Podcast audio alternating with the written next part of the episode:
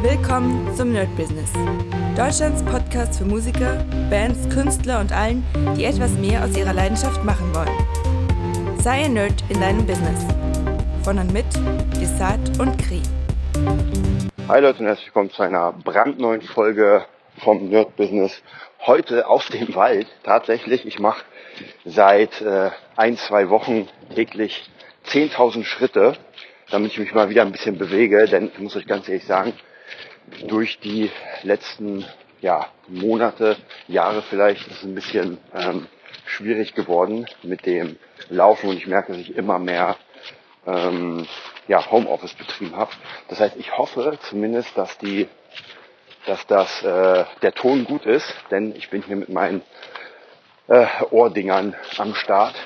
Und manchmal ist es so, wenn von außen Geräusch kommt, dann wird das schon sehr laut. Also gerade dieses Rascheln der Blätter hoffe ich zumindest nicht, dass das zu laut ist. Gut, dann wollen wir mal anfangen. Wie gesagt, 10.000 Schritte, um einfach ein bisschen diesem äh, Gesäßwork entgegenzugehen. Und ich muss euch ganz ehrlich sagen, ich habe mir vor zwei Jahren, habe ich mir echt gewünscht, oh, wie geil wäre das Homeoffice. Man ist nur zu Hause, man muss nicht hierhin, dahin. Und ich hatte ja wirklich manchmal ähm, Zeiten, ich weiß ja, wo ich in Felten unterrichtet habe, könnt der eine oder andere wird sich noch erinnern, da brauchte ich einfach mal anderthalb Stunden hin, weil das außerhalb von Berlin war. Wenn der Bus gut fuhr, wenn nicht, dann war es noch länger. Und dann wieder anderthalb Stunden zurück. Also um 18, 19 Uhr war ich fertig und ähm, war erst so um, ja, war ich 21, 21.30 Uhr zu Hause. Und das war schon sehr, sehr heftig. Also da dachte ich mir zu diesem Zeitpunkt so, boah, ich will nur noch zu Hause arbeiten, maximal einmal pro Woche irgendwo raus und ansonsten lasst mich in Ruhe. Ähm, ja, man sollte aufpassen, was man sich wünscht. Es ist tatsächlich passiert, dass ich, ähm, klar muss ich immer mal wieder raus, weil ich irgendwelche Gigs habe und sowas, aber wenn ich nicht gerade meine Tochter von der Kita abhole, habe ich zu 99 Prozent meine Schüler zu Hause und äh, alle Recordings, Studioaufnahmen, geht alles von zu Hause alles cutten, äh, Podcast einsprechen, Podcast schneiden, Podcast bearbeiten. Also wirklich meine ganze Arbeit ist fast nur noch vor dem Rechner zu Hause. Und da habe ich doch schon gemerkt, puh, normalerweise bin ich immer ein sehr sportlicher Typ, aber ja, deswegen die 10.000 Schritte. Und ich muss euch aber sagen, dass ich immer mehr merke, wenn man dann etwas erreicht hat, ja, und das ist vielleicht ein bisschen naja, ein kleines Ziel, aber dieses Homeoffice war ja schon so ein Ding, wo ich mir dachte, puh, das, darauf hättest du jetzt Bock. Wie gesagt, einfach nur zu Hause. Man kann dann zu Hause einfach, ja, sein Zeug machen. Wenn man dann irgendwas machen muss, dann, ja, geht man in den Rechner, macht das fertig. Und jetzt im Moment bin ich wieder in so einer Phase, wo ich mir denke, ah, so geil ist das doch nicht. Weil, wie gesagt, man bewegt sich nicht. Man hat nur noch Kontakt mit Menschen über, sage ich mal, den Bildschirm, wenn ich nicht gerade meine Schüler habe. Und das ist wieder so eine Sache, wo ich denke, hm, eigentlich würde ich doch gern wieder ein bisschen draußen was machen. Und das ist aber gar kein Problem, weil es ist immer so, dass wenn man was erreicht hat, guckt man, ob es der neue Status quo sein kann und ob man sagt, okay, das ist es, das will ich jetzt machen oder hm, ich habe es ausprobiert und ist doch nicht so cool. Also deswegen mein Tipp ist hier, einfach mal immer gucken, wie die Lebenslage ist, ob man das jetzt ein bisschen verändern will oder nicht. Ja, ansonsten, es gibt heute tatsächlich kein ähm, groß ausgewähltes Thema. Ich weiß auch gar nicht, wo ich den Podcast jetzt so richtig hinschiebe, ob es der Dienstagspodcast ist. Ich glaube, es wird kein Wirtschaftskrisen-Podcast. Es ist so ein bisschen so ein Zwischending. Ja, ich bin im Wald und äh, quatsche mit mir selbst und versuche Menschen aus dem Weg zu gehen, die hier auch rumlaufen. Nicht, dass sie denken, was ist das für ein Irrer. Wobei heutzutage weiß man ja, dass, ähm, dass wenn jemand Knöpfe im Ohr hat, dass er da an der anderen Seite jemand anderes an der Leitung hat, in dem Fall ich euch. Ich kann mich noch ganz gut erinnern, ich glaube zehn Jahre her, da sah das schon ein bisschen bescheuert aus. Wenn man Knopf im Ohr hatte oder irgendwie so ein, äh, gab ja auch viele Leute, die diese äh, Funk, Funksachen hatten und sowas. Und das sah schon bescheuert aus, wenn in der U-Bahn jemand steht und mit sich selbst redet. Heute vollkommen normal, keiner würde mich in die Klapse stecken und denken, ja, der führt hier Selbstgespräche. Also auf jeden Fall sehr interessant, wohin das führt. Und im Moment, weil ich gerade bei dem Thema bin, gucke ich so ein bisschen so, wo, wohin geht das Ganze? Ja, also was könnte das nächste große Ding sein? Ihr wisst ja, ich beschäftige mich ziemlich viel mit der Wirtschaft, gucke, wohin was kommt, gucke auch so ein bisschen, ähm, was war oder was ist passiert, wohin hat uns geblieben, ge äh, gebracht. Ich meine zum Beispiel TikTok mache ich jetzt ziemlich viel, ist natürlich jetzt sehr, sehr spät. Aber ich kann mich noch erinnern, als TikTok rauskam, und zwar, ich glaube, ich bin mir nicht hundertprozentig sicher, aber ich glaube, das hieß damals Musically oder sowas. Und das hat einfach keiner benutzt. Ja, es hat wirklich keinen interessiert. Es war eigentlich eine Portal für Musiker, um sich auszutauschen. War komplett down. Und dann haben sie es umbenannt. Ich weiß nicht mehr genau die Geschichte. TikTok. Und dann ging es los. Genauso. Ich glaube, das gibt's gar nicht mehr. Aber es gab so ein äh, Format, das hieß YouNow. Ich weiß nicht, wer sich von euch noch erinnert. Das ist vor, ah, ich glaube auch so fünf bis sechs Jahre. Und es sollte auch eigentlich für Musiker gemacht werden, dass die Musiker sich austauschen können mit ihren ja, Musiksachen und konnten da praktisch live broadcasten, und zwar auch hier 24 Stunden. Hat nicht funktioniert. Wie gesagt, ich weiß nicht, was auf der Plattform geworden ist. Was passiert ist, und das ist eigentlich auch bei TikTok passiert, die ganzen ja, Kids mit 13, 14, wahrscheinlich noch jünger, haben das Ding gekapert sozusagen, haben gemerkt, ey, wir haben ein Handy, wir können streamen, machen wir. Und dann waren nur irgendwelche äh, Mädels, die in Unterwäsche da waren, war natürlich auch sehr schwierig äh, rechtstechnisch. Und das hat sich jetzt rübergeschoben auf TikTok. Also ist eigentlich genau dasselbe geworden, dass bei TikTok das Ganze so passiert. Und da muss man sagen, ich glaube, diesen gewissen Fortschritt kann man auch nicht aufhalten. Ja, man könnte jetzt sagen, okay, dann sperren wir TikTok, dann kann es nicht passieren. Ey, dann wird es die nächste Plattform geben, dann sperrt man die und so weiter. Also ab dem Zeitpunkt, wo es jedem möglich ist, mit Handy online zu gehen. Und zwar sofort äh, macht man das. Ja, und probiert alles Mögliche aus. Wie gesagt, die meisten Sachen sind eher so experimentell und das sieht dann, das geht dann genau in diese Stelle oder in diesen Bereich, dass man sagt, ey, wir probieren mal aus, gerade junge Menschen.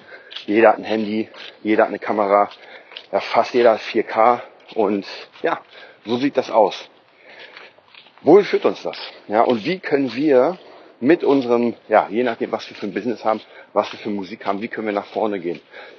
Und was mich interessiert in letzter Zeit ist einfach Dinge, die nicht funktionieren. Und die Frage ist auch hier, lohnt es sich, in Dinge, die nicht funktionieren, die auf dem absteigenden Ast sind, reinzubuttern? Für den einen oder anderen wird es sicher funktionieren. Ja, also es gibt absteigende Bereiche, aber es gibt immer Individuen, die trotzdem da richtig krass dabei sind. Aber so im Großen und Ganzen muss man gucken, so was, was bringt was und was nicht.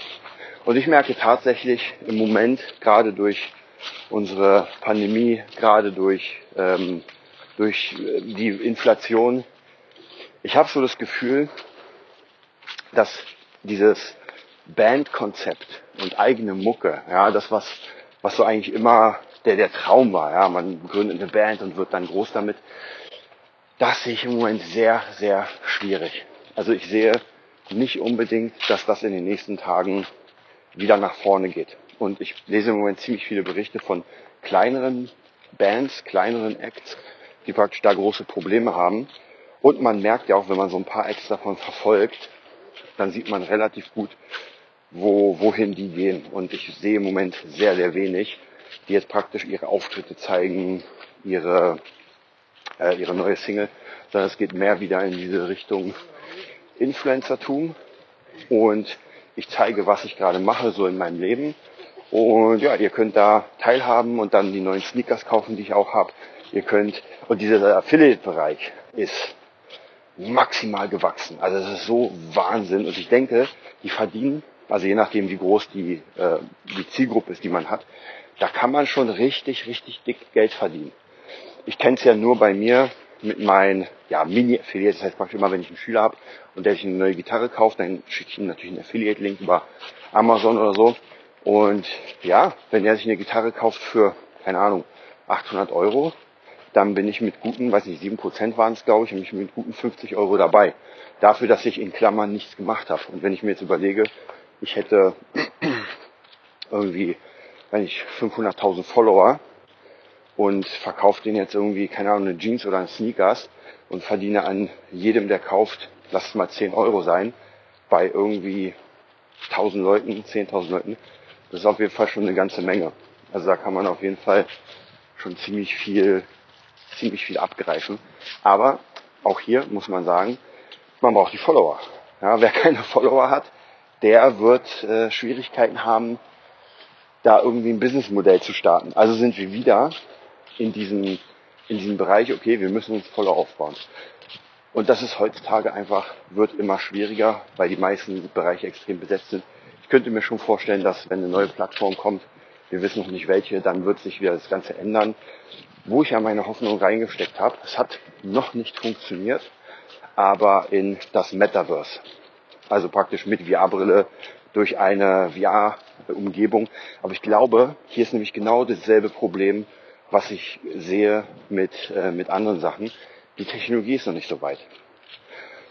Und damals dieses äh, Broadcasting, zum Beispiel bei Yuna und sowas, das war so schwierig. Ich kann mich noch erinnern, wo ich mit YouTube angefangen habe, Live-Sessions zu machen. Das ist neun, zehn Jahre her. Das ist wirklich unglaublich lange und das war einfach nur Horror. Also schlechte Qualität, schlechte Bildqualität. Ich habe letztens wieder ein paar von meinen alten Sachen gesehen, die ich mit einem Kumpel gemacht habe. Und das war, also Leuten irgendwas zu erklären über so einen Broadcast, heute gar kein Problem. Damals kann man komplett vergessen. Und ja, dann hat sich die, äh, dann hat sie sich weiterentwickelt. Das heißt, jedes iPhone hat mittlerweile ein Top-Mikro. Wenn nicht, hole ich mir für 50 Euro ein Rode Mikro dazu, Top-Qualität. Und ich kann sofort mit einem Hammer-Bild streamen. Also man sieht jede Seite, jeden Ton. Das ist ein ganz anderes Ding.